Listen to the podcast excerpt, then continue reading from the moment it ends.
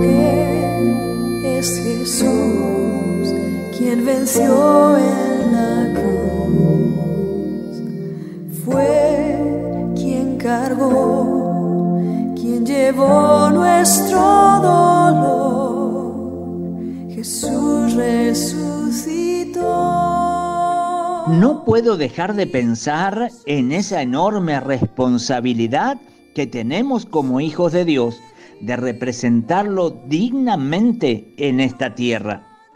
Es que resulta prácticamente inevitable que la gente, al no conocer al Padre que está en el cielo, se forme una imagen de Él conociendo a su Hijo que está en la tierra. En el Evangelio de Juan, capítulo 14, versículos 8 y 9, el discípulo Felipe le dice a Jesús, muéstranos el Padre y nos basta. Jesús le dijo, ¿tanto tiempo hace que estoy con vosotros, Felipe, y no me has conocido? El que me ha visto a mí, ha visto al Padre. ¿Cómo pues me dices tú, muéstranos el Padre?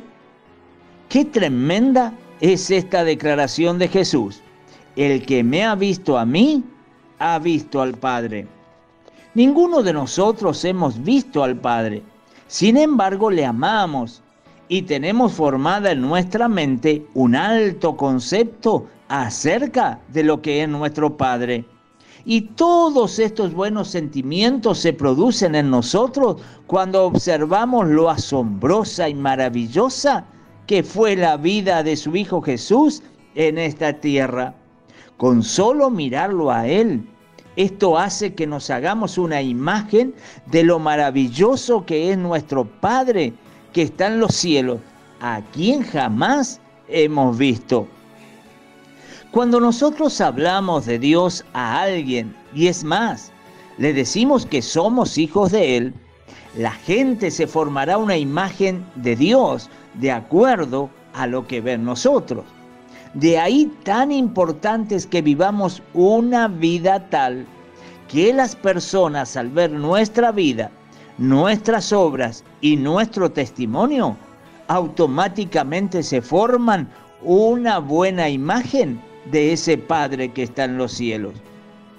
Seguramente te habrás encontrado en algún momento con personas que no quieren saber nada de Dios y su argumento está basado en la mala conducta que han visto en alguno de sus hijos y otras veces la triste experiencia que han tenido con alguien que con su boca decía ser un hijo de Dios, pero que con sus hechos demostraban todo lo contrario. Entonces la gente piensa y hasta algunas veces lo dice, si así es un hijo de Dios, entonces no quiero saber nada con el Padre. En el día de ayer hablamos acerca de los frutos y es aquí donde los frutos demuestran realmente si una persona es hijo o hija de Dios, precisamente por los frutos que da. ¿Cómo puede ser que alguien que diga ser un hijo de Dios, por otro lado, sea infiel a su esposa, o a su esposo y a los propios hijos? ¿Cómo puede ser que alguien que diga ser un hijo de Dios al mismo tiempo ande en mentiras y engaños, viviendo en fornicación y adulterio? ¿Cómo puede ser que alguien que diga ser un hijo de Dios al mismo tiempo lleve una vida desordenada, en vicios, placeres y no provea para su hogar?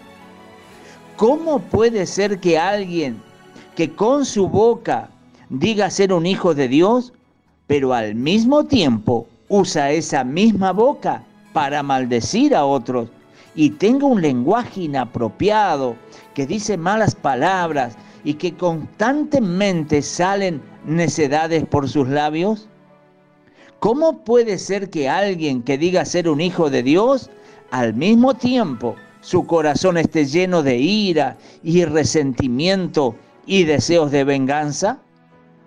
¿Cómo puede ser que alguien que diga ser un hijo de Dios, pero no le gusta trabajar o es y responsable en su trabajo y lleva una vida desordenada económicamente, enredado constantemente en deudas? Y la lista es tan extensa de personas que dicen ser hijos de Dios, pero sus malos frutos hablan mucho más fuertes que sus palabras. Un hijo de Dios es aquel que no solo dice con su boca lo que es, sino que al mismo tiempo tiene una vida llena de frutos que respaldan lo que declara con su boca. Un hijo o una hija de Dios es alguien que ama a su familia, que la respeta, que se preocupa por su casa y jamás existirá el engaño y la mentira. Un hijo o una hija de Dios es una persona diligente, trabajadora, ordenada y responsable. Un hijo o una hija de Dios es una persona que usa su boca para bendecir a los demás, que no anda enredado en chismes y mucho menos sembrando discordias o sospechas. Además salen palabras sabias por su boca y bendice a los que le prestan el oído. Y estas palabras siempre son llenas de consuelo y esperanza. Un hijo o una hija de Dios es trabajador y responsable en su trabajo. Lleva además una vida ordenada económicamente. Un hijo o una hija de Dios tiene un corazón misericordioso y perdonador como el Padre que está en los cielos es misericordioso y perdonador. Por lo tanto, nunca deja que el rencor y el resentimiento amarguen su vida. Un hijo o una hija de Dios tiene esa hermosa costumbre de ir junto con la familia a la iglesia, a la casa de Dios, donde juntos oran y alaban a Dios y además escuchan su palabra que corrige los pasos, que endereza el camino y que fortalece y anima cuando estás desanimado. Por eso, nunca te olvides, no todos los que dicen ser hijos de Dios lo son, sino aquellos que llevan una vida llena de buenos frutos, que respaldan con su vida y testimonio lo que confiesan con sus labios. Que Dios te bendiga. Mañana, si el Señor así lo permite, nos volvemos a encontrar. Quiero ser